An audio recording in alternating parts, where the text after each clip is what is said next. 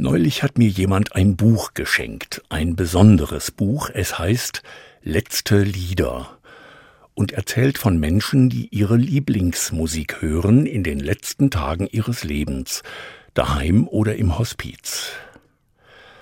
Was sie erzählen und was sie hören, ist wunderbar. Manche hören Klassik, andere Schlager oder Popmusik, und immer erzählen sie, was ihnen das Lied bedeutet und warum sie es gerade jetzt hören.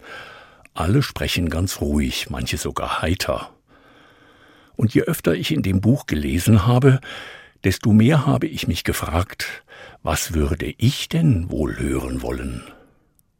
Ich wusste es bald. Ein Lied aus meinen Kindertagen möchte ich gerne hören. Es fiel mir erst wieder ein, als ich schon 30 Jahre alt war und es im Radio hörte. Kurz vor Weihnachten war das damals.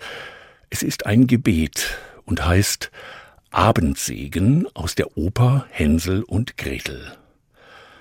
Abends will ich schlafen gehen, vierzehn Engel um mich stehen.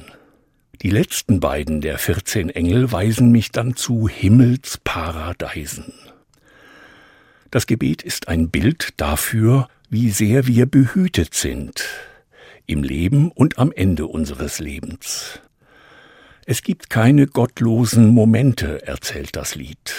Auch wenn wir Gott weder hören noch sehen, sind doch Menschen da, die auf uns acht geben.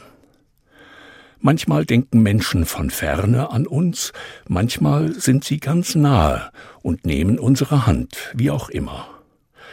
Gott ist bei uns durch Menschen und ihre Fürsorge. Uns muss nicht bange sein, sagt der Abendsegen von den vierzehn Engeln. Der Himmel ist immer ganz nahe